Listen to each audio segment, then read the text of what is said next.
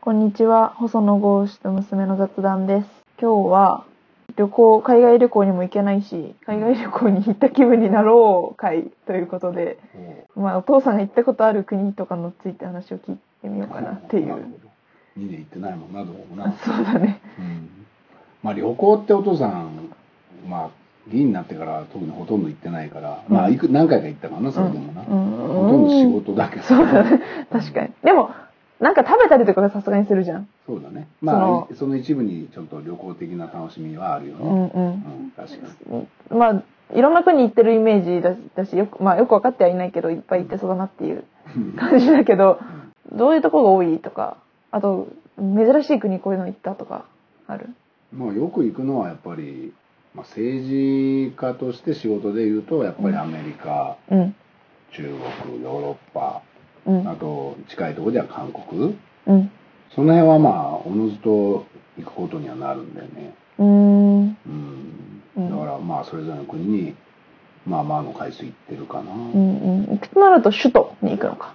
まあ、圧倒的に首都だよねう。んだからアメリカの場合はもう、DC ばっかり行ってるっていう、ワシントン DC ねう。ん。じゃあニューヨークとかを楽しんではいない。マリンニュあーヨーク。まマリりンニューヨーにク。。ういんろいろ、こう、ビジネス的な対応があったりして、ニューヨークうん。うん。っていうことはあるけど、うんほとんど DC だよね。そっか。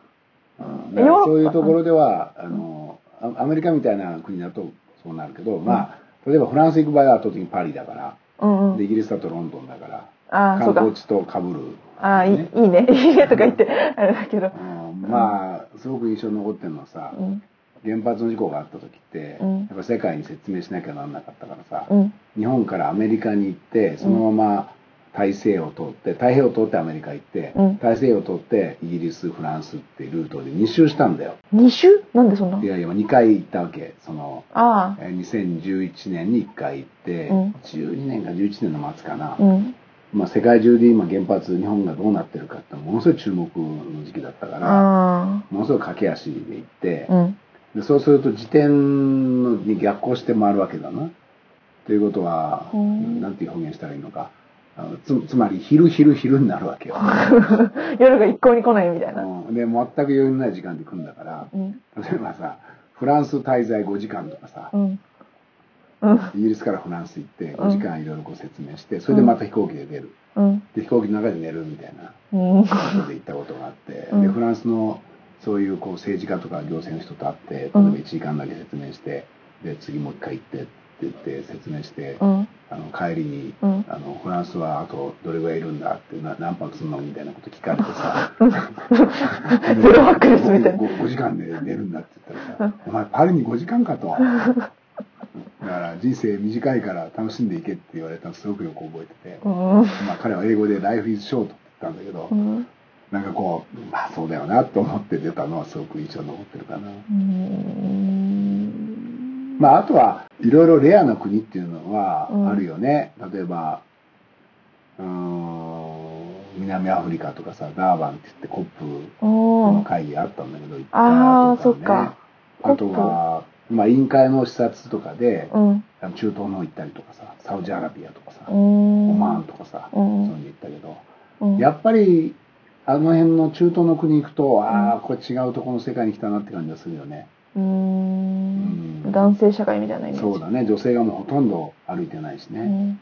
女性の国会議員いけるのかなどうなんだろうねうんまあそこはまあいろいろ文化的な配慮をした中で行くことはあると思うけどなそうだよね。なかなか仕事はしにくいわな、うん。うんでもね、これから国会議員は、国会議員女性増やすとか言ってんのにね、難しいね、じゃあね、そういうところ。んまあでも、そうか、そもそも、あれかな、オンラインでできちゃうことが増えるから、そもそも行くってことが減るかな。まあそうなのかもしれないね、うんうんうんまあここ2年ぐらいは政府の中での仕事はしてないからうん。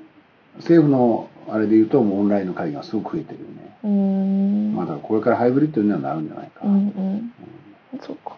あとはそうだな行って面白いなと思ったのは、ね、例えば北欧の方の国行くとさ、うん。すごい自転車でみんな移動してるじゃんねああ、そういうイでメーそジ。れは、うん。あのなんていうの車に乗れなくて自転車じゃなくてうん。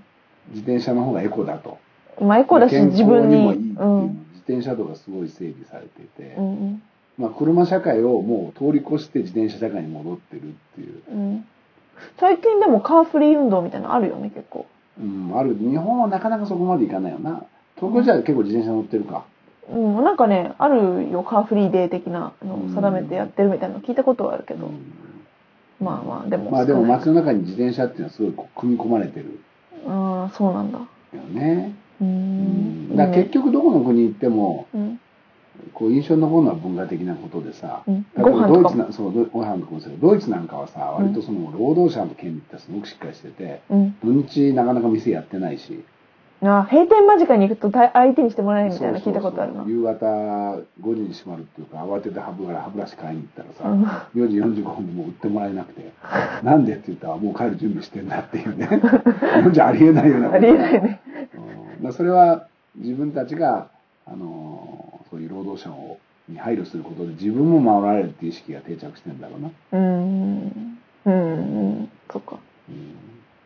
うんうん。ご飯が美味しいのはどこなの ご飯は日本が甘いよいや、その、日本は美味しいのは、その、もう、一応、自明のこととした場合の話をしてるつもりなんまあだ。大体さ1週間とかさいろいろ仕事で行ったりすると最後に日本食食べたくなるんだよね、あうんあ、まあ、なでも意外と日本食海外で食べるとんいま、未だに意外な日本食が出てきたりとか ねそういうことはあるよね、うん、ありそう。うんだからもう中国も食事美味しいけど、うん。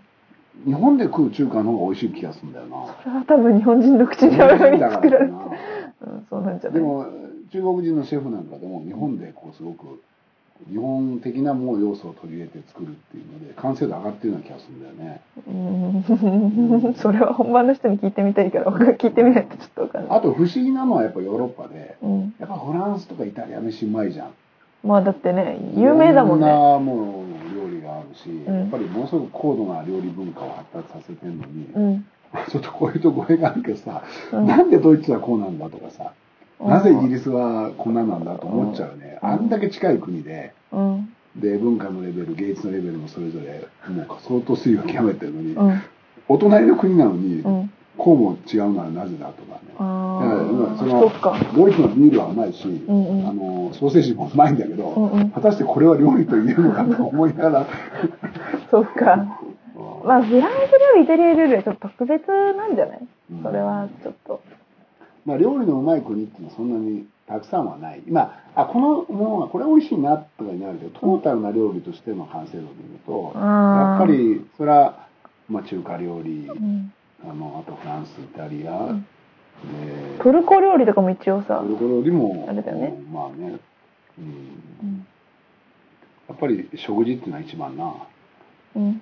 あとは大使館に必ず行くでしょう仕事でお父さんの場合はその国のうーん、あ行くんだ。行くその国のっていうかだから日本大使館に行って、うん。現地の情勢を大使から聞くってのは大体、あセットあなんだよね、そうなんだ。うん、うん。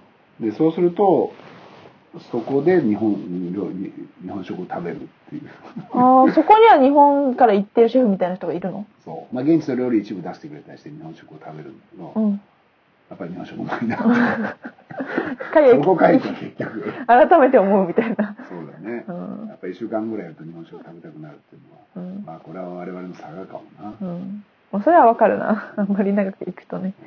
あれどこ行ってみたい行のってみたい。行ったことある国結構あるのはあるだろ行った、うん、あるね。うんう、ん。やっぱ、おもしすごく面白かったのはベトナム。ああベトナムか、うんああご飯、あの、ふまあ、フォーって日本人は総称して言ってるけど、お米製の麺、ベトナムは食事美味しいよね美味しかった。安いし美味しいし数。年前に行ったけど、まあ、あと若い時にも行ったことあるけど、うん。食事美味しいねうん。うんなんか日本人に合う優しい感じ、もちろん辛いみたいなのもちょっとあったけど、こう、割と、うんうん、なんか和食にちょっと通ずるとこがある気がしたそう。いうとこあるねうんあとはまあ気質も割と日本人に近いかなベトナムの人は、ああ、そうね。うん。うん、優しい。そんなにさ自己主張強くないでしょ、うん。うん、確かに。う、うんだん。からベトナムの人は割と日本に来て馴染んでるのはそういうとこあるかもねうん。そうね。若い人どんどん海外行きゃいいよねって言って今行けな いいけないからね。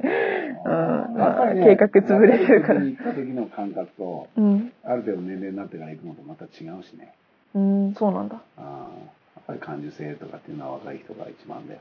うん。まあじゃあ、何回も言ってる気がするけど、早く行けるようになるといいねっていう。結論は毎回これですかねそう。オンラインだとな、そこはね、う、うんまいもん食えないしな、オンラインじゃ。そうね、なんかそうね、宅配って、っていうわけにもいかないかな。ううんん。あとはやっぱり食事ってさ、そこの、なんか、フードで食べるから美味しいってあるでしょ。ああ、って聞くね、確かいに。や、それはすごい思うんだよ。ドリアンとか日本で食ってもさ、そそんなに美味しいと思わないんだよね。うん。でもやっぱりフィリピンとかで食べると美味しい。まあ、やそっうぱかり。こう、気候、湿度うん。なんか脳がちょっと、なんか感じるんだろうね感。じるんだと思うんだよ。だから食事っていうのはやっぱり、まあ日本では美味しいとは言ったけど、うん。そういうこう、特にエスニックな料理になってくると、うん。そこで食べる料理は格別だよね。うんはい。はい、ありがとうございました。